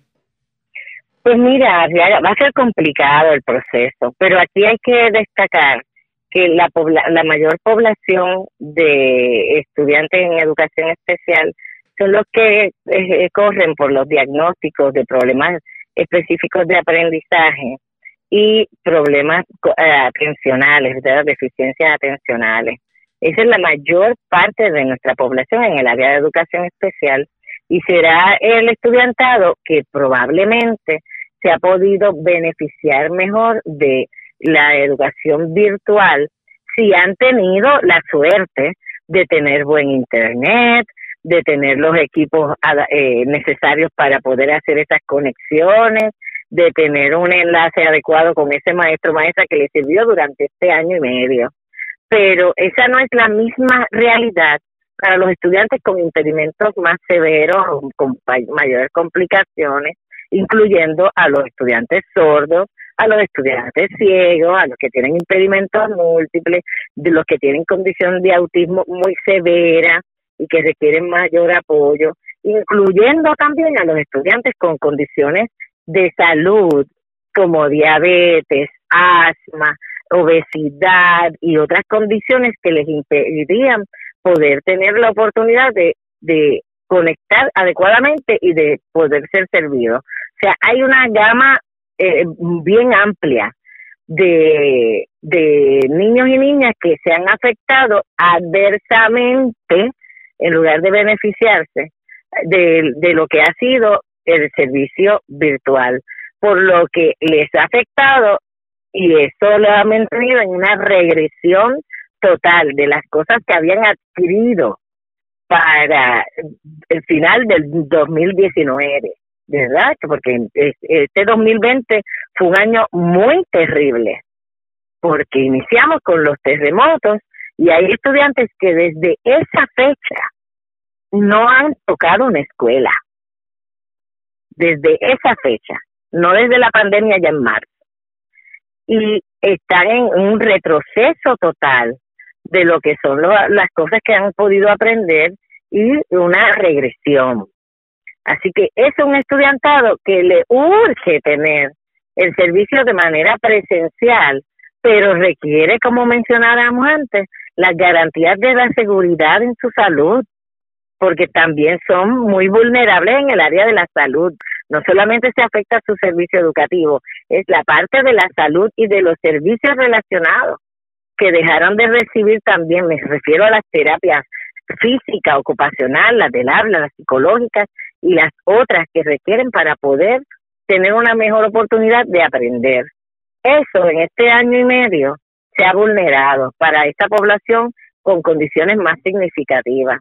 Por eso es que serían de los primeros que todos proponemos que empiecen los servicios de manera presencial, garantizándoles la salud y la integridad, la salud física y su integridad. ¿Cómo? Pues utilizando protocolos bien estrictos de higiene y dándole un máximo de apoyo con los recursos que sean, con los acomodos que sean, para ponerlos al día después de un año y medio sin servicio. Es- esa, es, esa es la gran preocupación que se tiene. Hay Definitivamente. estudiantes que, que están en el hogar y que por, por sus condiciones muy profundas tampoco han podido recibir los servicios del maestro o de la maestra o del terapeuta en el hogar, que era de don- donde ordinariamente lo recibían. Pues es importante que el Departamento de Educación se ocupe de que a esos estudiantes que se han quedado rezagados porque nadie los ha intervenido y porque era preciso que sus servicios fueran de manera presencial, porque lo virtual a ellos no les sirvió, porque no se pueden quedar conectados mirando una pantalla de, computadora o de lo que sea, porque no, no pueden aprender de esa manera, requieren apoyo directo, porque muchos de ellos, por más esfuerzo que sus padres, que no son educadores, no son maestros, no son terapistas, por más esfuerzo, con, con todo el amor del mundo, que ellos pudieran tratar de transmitirle lo que el maestro a distancia quería presentarles, se les dificulta, es No, de- de- imposible.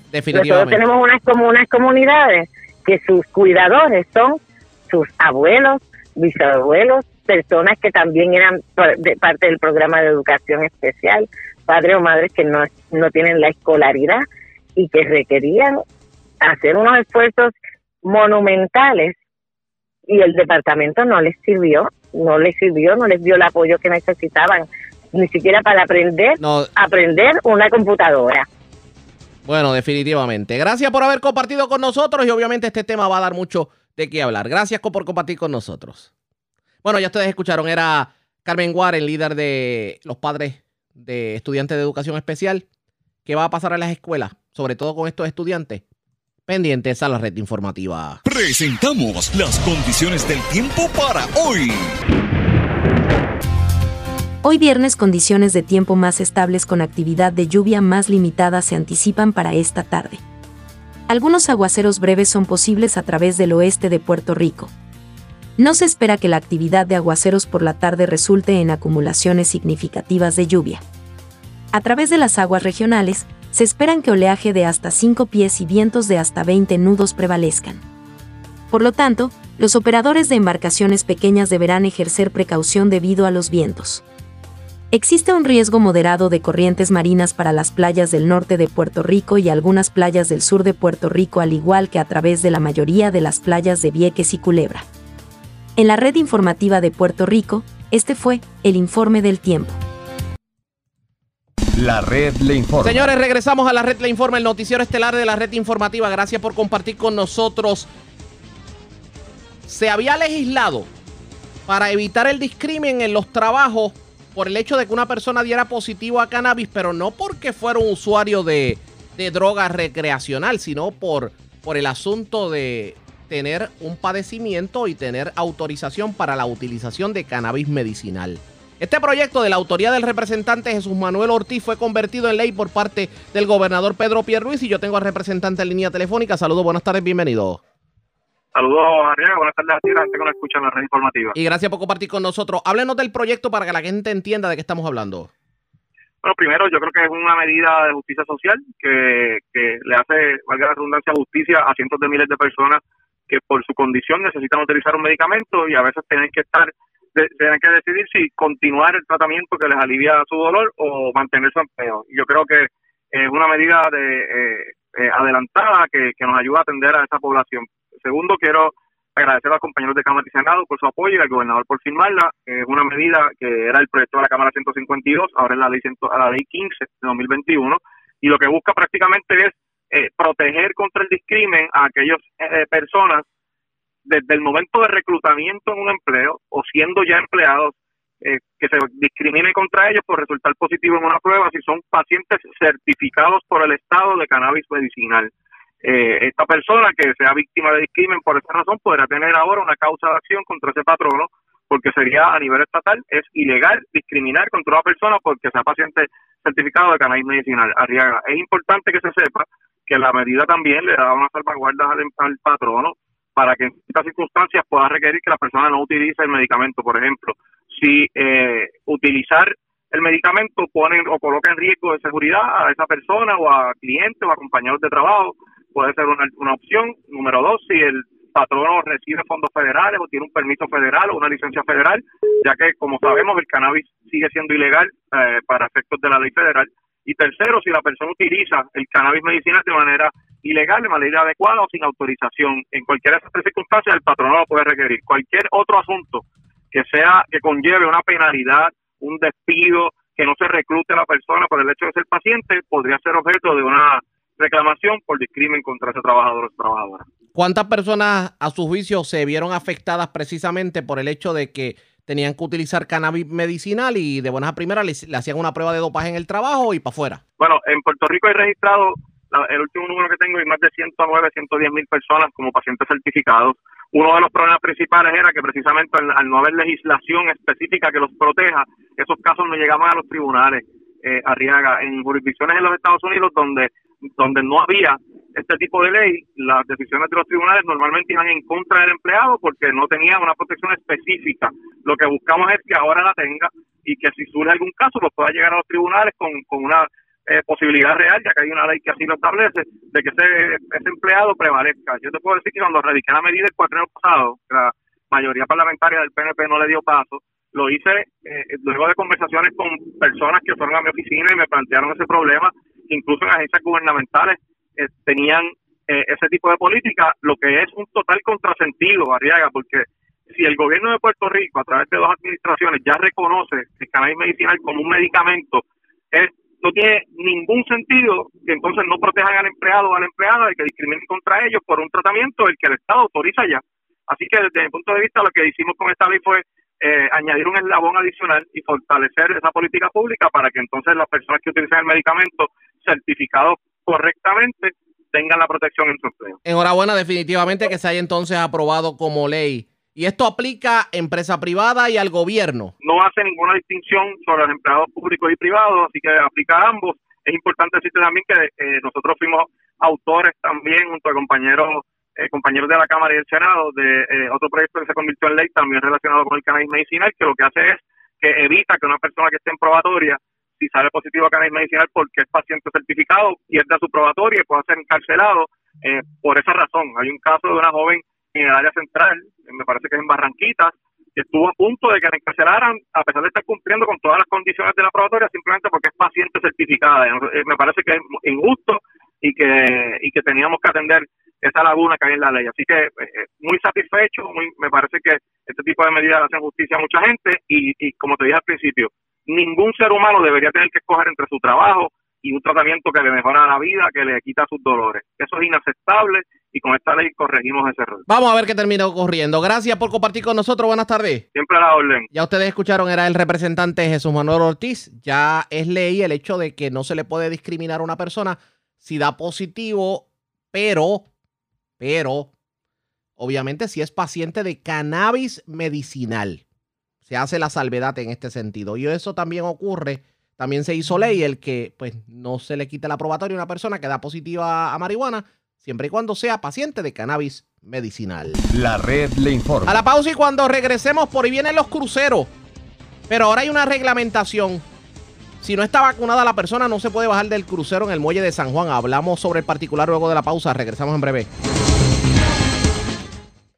La red le informa. Señores, regresamos a la red le informa. Somos el noticiero estelar de la red informativa. Gracias por compartir con nosotros. La autoridad de los puertos, el Departamento de Salud y la compañía de turismo anunciaron que aquellos pasajeros que no estén vacunados, aunque hayan dado negativo a la prueba de COVID, hablamos de pasajeros de cruceros, no podrán desembarcar en San Juan y el protocolo forma parte de un acuerdo que establecieron las agencias concernientes con la línea de cruceros Carnival Cruise Line, que de hecho Carnival va a ser la primera compañía de barcos que atracará con pasajeros en Puerto Rico desde que se desató la pandemia. Se espera que el próximo martes 3 de agosto, pues, el Mardi Gras, que es la embarcación más nueva de Carnival, llegue al muelle de San Juan. Hoy, Denis Pérez de Noticel entrevistó al director ejecutivo de la compañía de turismo Carlos Mercado y esto fue lo que dijo sobre el particular. No, eh, estamos pues, sumamente contentos porque hemos visto unos patrones de recuperación en todos los sectores de la industria del turismo. Eh, en este caso, ¿verdad? Está el mercado en que el martes vamos a tener nuestro primer crucero. Llevamos 17 meses sin operaciones eh, que se centran en los puertos.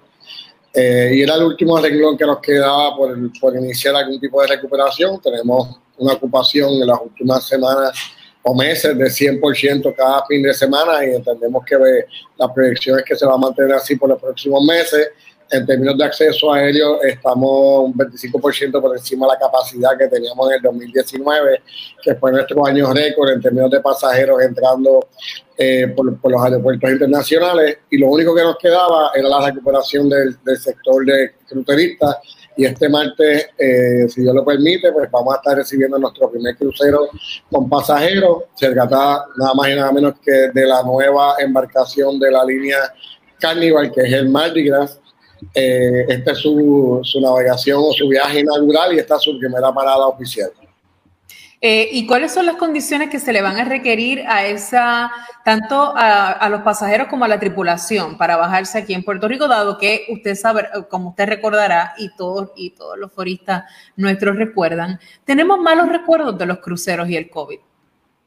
Claro, sabemos, ¿verdad? Que hay una, hay una ha habido una percepción y, que, que, que endereza mucho lo que es el COVID con los cruceros eh, la realidad es que estamos hablando ya ¿verdad? De, una, de un ambiente totalmente distinto en el cual los protocolos y los procesos saludistas han tenido una prioridad. Yo creo que más allá de cuándo y cómo llega, eh, lo importante ha sido eh, en efecto cuáles van a ser esos, esos procesos que se van a llevar a cabo. Eh, tan, tan, cercano como hace dos días se firmó lo que es el acuerdo portuario que se hace con cada línea de crucero independientemente eh, o individualmente para prácticamente establecer cuáles son los protocolos y en este caso eh, la, el Departamento de Salud ha llegado a un acuerdo con las líneas de que eh, para desembarcar el crucero tienes que estar 100% vacunado. hay, hay, he escuchado que pues, personas han dicho, pero y las otras personas que no sé, que no están vacunadas, como que ya están en contacto con estas en el crucero, la realidad es que cuando tú tienes un 95% de personas vacunadas en el crucero, eh, el, ese, ese restante eh, prácticamente son los niños que tienen menores de 12 años que en, cierto punto pues no han podido vacunarse. Eh, y en ese sentido nos sentimos muy cómodos de que pues prácticamente tenemos un crucero que la tripulación está 100% vacunada y eh, los pasajeros están en un 95, salvo el espacio que tenemos para los niños menores de 12 años. Eh, si bien pues esto es un poco más estricto de lo que son los protocolos del CDC o, lo, o los requerimientos del CDC, la realidad es que pues eh, nos sentimos muy cómodos con estos acuerdos, eh, más allá de, de, estos requerimientos saludistas, pues nos estamos paralelamente preparando en términos de infraestructura, de recibimiento, de que los, eh, los comercios y los negocios estén preparados, de que tenemos los turoperadores, los transportistas, y esa fase, aunque nosotros pues la trabajábamos prácticamente día a día antes de la pandemia con 18 mil, 19 mil personas llegando a, a, los puertos a la misma vez. La realidad es que como no se ha hecho en mucho tiempo y tenemos ahora obviamente el factor saludista que tener en cuenta, pues eh, hemos hecho un esfuerzo eh, en coordinación con la autoridad de puertos, el Departamento de, de Salud, el municipio de San Juan y todos nos hemos ido preparando y organizando para que el próximo martes, pues, esta llegada de este crucero, pues, se pueda dar de una forma eh, responsable y a la misma vez organizada. Ok, llega el martes este crucero. ¿Qué pasa cuando se baja el primer pasajero? ¿Qué, qué va a hacer el gobierno de Puerto Rico? Bueno, la realidad es que ya como tal, el, la, o sea, el filtro de quién se baja y no se toma dentro del crucero, porque si se bajan todos, pues no, no, no estaríamos cumpliéndolo. Sea, cuando ya se están bajando, que tenemos obviamente el listado de los pasajeros que sí están vacunados. Eh, la realidad es que no, no hemos preparado, ¿verdad? Y, y, quizás en contra a lo que quisiéramos de hacer una buena, un buen recibimiento con una buena música, entretenimiento y, y, y ¿verdad? culturalmente todo lo que podemos ofrecer. Lo que hemos hecho es que hemos esparcido lo que son las celebraciones o, lo, los entretenimientos a través de todas las plazas públicas y espacios abiertos del, del, área del Viejo San Juan, para eso mismo, para evitar aglomeramientos en la salida, para que las personas puedan transcurrir de forma organizada. El, crucero va a ir desembarcando por pases, no es que todo el mundo puede bajar a la misma vez, y eso nos ayuda, pues, obviamente, a, mantener ese flujo de pasajeros y que se vayan, pues, eh, los que ya tengan tours organizados ya de, de antemano, pues puedan, eh, pues, obviamente, eh, transportarse hacia esto y los que van a estar por el viejo San Juan pues puedan discurrir orgánicamente y organizadamente pero, pero director, eh, mi, mi, pregunta es, ¿el protocolo de salud, de seguridad, de salud, se, de, se lleva a cabo a de, dentro del barco, dentro del barco crucero? Eh, dentro del barco es que se hace el seguimiento y ya cuando bajan, pues entonces, eh, cuando están dentro de las áreas de puertos, que todavía no han salido a lo que es, por decirlo así, la calle, pues ahí entonces eh, eh, entra turismo y entran otras entidades, a pues la orientación sobre las mascarillas, eh, orientación sobre pues, los protocolos, pues a recalcarlo, si alguno por, alguna razón se bajó sin, sin mascarilla, pues poderle brindar alguna. Y en ese, en ese transcurso, pues es que pues, entraba el Departamento de Salud también a estar orientando. Eh, ese, el requerimiento es que estén totalmente asintomáticos, se harán pruebas aleatorias en términos de tomar temperatura, eh, pero la realidad pues que el, ese control para evitar se, se, lleva más dentro de la embarcación que afuera, afuera orientamos, hacemos aleatoriamente las pruebas y cuando ya llegan a, la, a lo que es la calle, pues de ahí mismo discurren a su, a su destino. ¿Cuántos pasajeros eh, trae este barco? Eh, la capacidad ordinaria del Mardi Gras son 6.500. Uh -huh. En este caso van a, a estar eh, viniendo ¿verdad? en la embarcación 4.500 personas, que es el 70%, que es lo que ha requerido el CDC. ¿Y se retira de puerto cuándo? Eh, debe estar arribando a eso de las seis y media eh, y ya estando en el puerto a las 7 de la mañana. ya debe estar eh, saliendo 7, 8 de la noche. Ok. Eh, le tengo una pregunta sobre, sobre otro, otro tema, director. La, el municipio de Camuy ha solicitado al gobierno central y a la Junta de Supervisión Fiscal que las cavernas, la, que el, el Parque de las Cavernas del Río Camuy pase a manos del municipio. Ustedes como gobierno, bueno, ustedes son una corporación, pero son parte del gobierno. Eh, eh, ¿Ustedes están contestes con esa, con esa solicitud? La realidad es que nosotros siempre vamos a apoyar que el producto que sea presentado, quien lo pueda manejar mejor eh, y podamos tener un producto de calidad y que podamos brindar un servicio a nivel mundial, que es como las cavernas de Camuy, que es un atractivo, una atracción de calibre mundial pues en las mejores manos que pueda estar, que pueda hacer eh, obviamente el mantenimiento que requiere, eh, la, parte científica en términos de la protección de lo que es todo el patrimonio natural que, que, representa las cadenas, vamos a estar de acuerdo con eso. En ese sentido, hemos estado dialogando con el municipio de Camuy sobre estos aspectos y entendemos que tienen un plan bastante eh, aceptado en lo que es el, el, mantenimiento y la proyección y promoción que se merece lo que son las cavernas de Camuy. Bueno, Comentario al calce y muy editorial, estoy de acuerdo. El municipio eh, de Camuy debe poder hacerlo mucho mejor que el Departamento de Recursos Naturales Ambientales, que es que quien es el dueño, el, administra el parque y no sabe hacer nada aquí. Lamentablemente ha sido un fracaso eh, administrativo esa, esa dependencia. Eso no es culpa de usted, usted no tiene nada que ver. ¿Tiene algún número de pasajeros que hayan llegado a Puerto Rico eh, en, esta, en estos días festivos?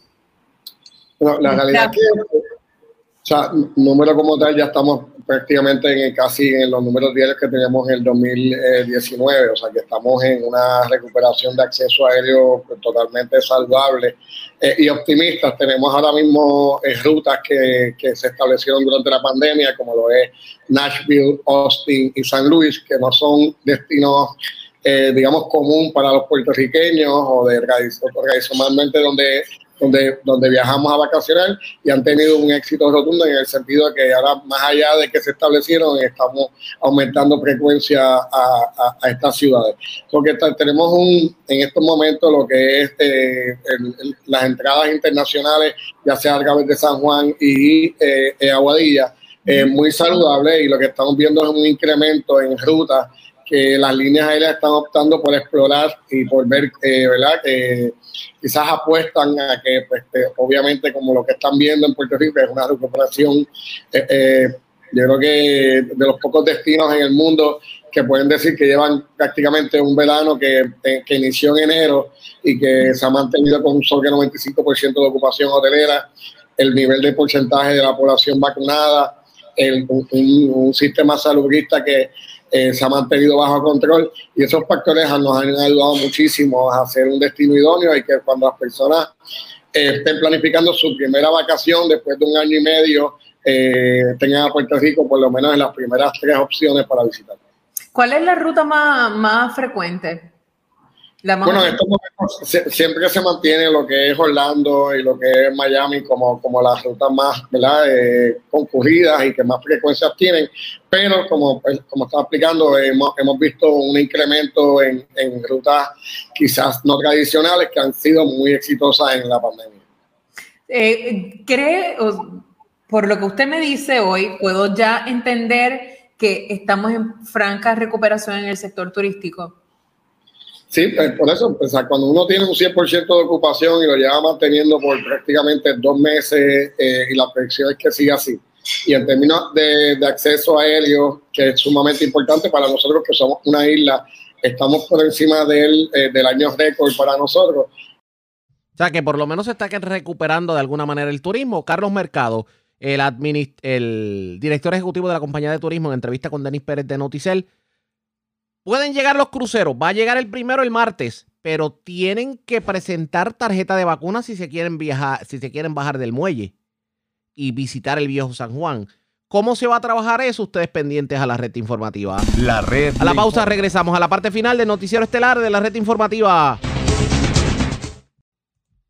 La red le informa. Bueno, señores, regresamos esta vez a la parte final del noticiero estelar de la red informativa de Puerto Rico. ¿Cómo está Estados Unidos? ¿Cómo está el mundo a esta hora de la tarde? Vamos con DN, nos tienen un resumen completo sobre lo más importante acontecido en el ámbito nacional e internacional.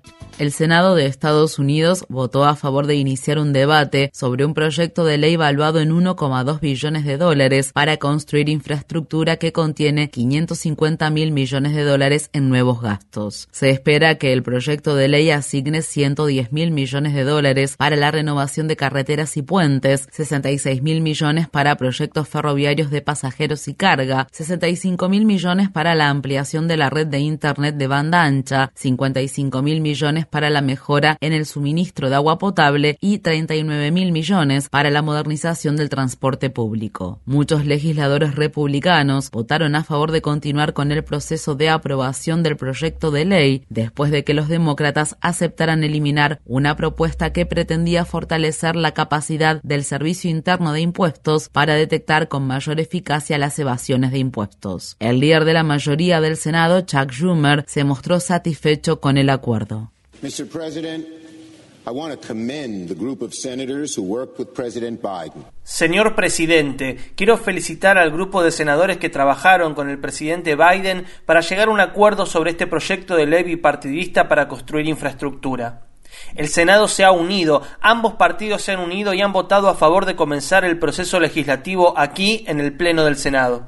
Voted to begin the legislative process here on the Senate floor. Los demócratas también esperan que se apruebe un proyecto de ley independiente valuado en 3,5 billones de dólares a través de la regla de reconciliación, un proceso legislativo para la aprobación de presupuestos que se aprobaría con 50 votos en el Senado más el de la vicepresidenta. Sin embargo, el intento de los demócratas podría fracasar luego de que la senadora demócrata Kirsten Sinema del estado de Arizona se pronunciara el miércoles en contra de este proyecto de ley. La congresista Alex Alexandria Ocasio Cortés criticó a Cinema en Twitter. Necesitarás tener suerte para bloquear la propuesta de tu propio partido para invertir en el cuidado infantil, en la acción contra la crisis del cambio climático y en la construcción de infraestructuras. Los miembros de la Organización Mundial del Comercio no han llegado a un acuerdo respecto a la propuesta sobre la exención temporal de los derechos de propiedad intelectual de las vacunas contra el coronavirus. La Unión Europea, Japón y Corea del Sur son algunos de los oponentes más importantes a dicha propuesta. Esto se produce al tiempo que un nuevo estudio de la Alianza Vacuna del Pueblo concluye que el costo de vacunar al mundo sería cinco veces más económico si los fabricantes de vacunas no obtuvieran ganancias de miles de millones de dólares. La alianza estima que las farmacéuticas Pfizer BioNTech y Moderna están cobrando a los gobiernos hasta 41 mil millones por encima del costo de producción estimado. El presidente de Estados Unidos, Joe Biden, anunció el jueves que todos los trabajadores federales del ámbito civil deberán vacunarse o someterse a pruebas periódicas de coronavirus. El gobernador del estado de Nueva York, Andrew Cuomo, dispuso que todos los trabajadores de la salud que atienden a pacientes en los hospitales estatales deberán vacunarse. Asimismo, todos los demás empleados del estado de Nueva York deberán vacunarse o someterse a pruebas de diagnóstico del coronavirus con regularidad. Las empresas Google y Facebook también han anunciado nuevos requisitos de vacunación para su personal. Un importante estudio del Centro de Investigación Urban Institute concluyó que la pobreza en Estados Unidos se ha reducido temporalmente en un 45% gracias a los programas de ayuda que el gobierno estadounidense implementó durante la pandemia. La pobreza infantil en Estados Unidos se ha reducido en un 61%, un porcentaje récord. Sin embargo, estos logros pueden ser de corta duración, ya que el gobierno federal está frenando la ampliación de los planes de ayuda, los cupones de alimentos, las propuestas contra el desempleo y otros programas sociales. La extensión a la moratoria federal sobre los desalojos terminará el sábado. Los activistas por la vivienda digna temen que millones de personas que adeudan alquileres atrasados corran el riesgo de perder sus hogares. Mientras tanto, un grupo de propietarios ha demandado al gobierno de Estados Unidos para recuperar los pagos por alquiler que no han recibido debido a la moratoria sobre los desalojos.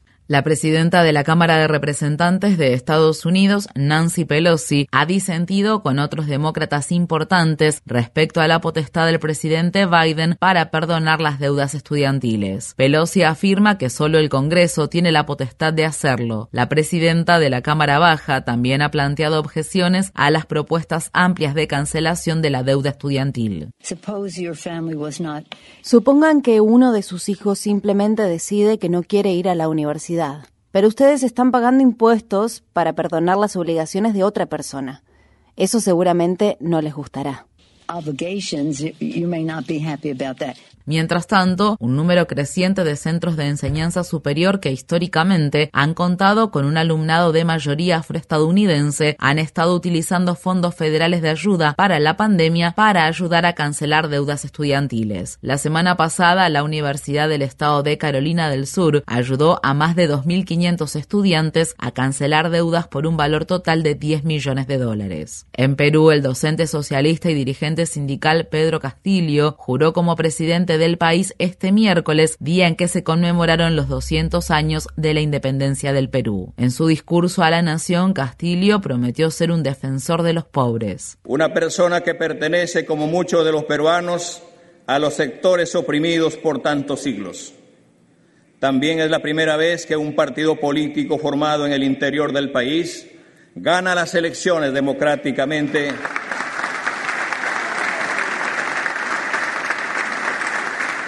y que un maestro, más precisamente un maestro rural, es elegido para ser presidente constitucional de la República, es difícil expresar el altísimo honor que significa para mí en este momento.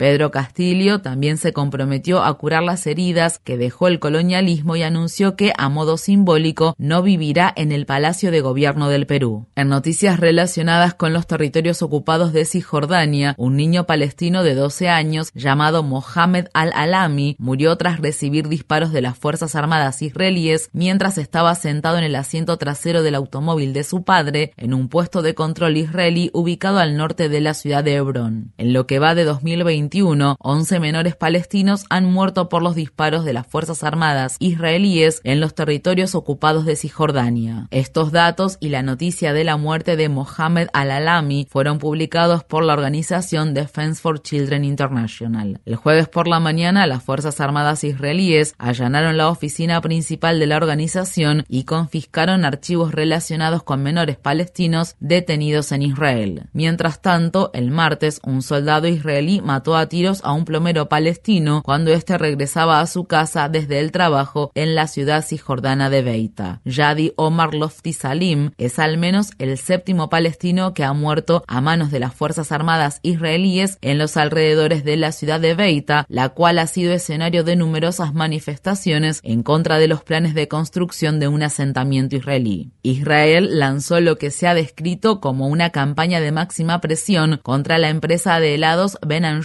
Y su empresa matriz Unilever después de que la conocida marca de helados anunciara que detendría las ventas en los asentamientos israelíes de los territorios ocupados de Cisjordania. Israel ha pedido a 35 gobernadores estadounidenses que hagan cumplir las leyes estatales que penalizan el apoyo al movimiento de boicot, desinversiones y sanciones. La semana pasada, la dirección del Fondo Común de Jubilación del Estado de Nueva York escribió a Unilever diciendo que estaba examinando si Ben Jerry's había violado la política estatal sobre los boicots anti-israelíes. Mientras tanto, Brad Lander, el candidato demócrata a contralor de la ciudad de Nueva York, criticó la posición del Estado y dijo, las acciones que borran la distinción entre Israel y sus asentamientos en los territorios ocupados respaldan efectivamente la anexión y el actual status quo injusto de un solo Estado. Varios grupos judíos, incluido J Street, New Israel Fund y Americans for Peace Now, que se oponen al movimiento de boicot, desinversiones y sanciones, han defendido la decisión de la empresa Ben Jerry y han rechazado las acusaciones respecto a que la decisión fue antisemita. Mientras tanto, los fundadores de Ben Jerry's, que ya no tienen el control operativo de la empresa, han defendido la decisión de suspender las ventas en los asentamientos israelíes. En el periódico The New York Times, Ben Cohen y Jerry Greenfield se describen a sí mismos como judíos orgullosos y partidarios del Estado de Israel.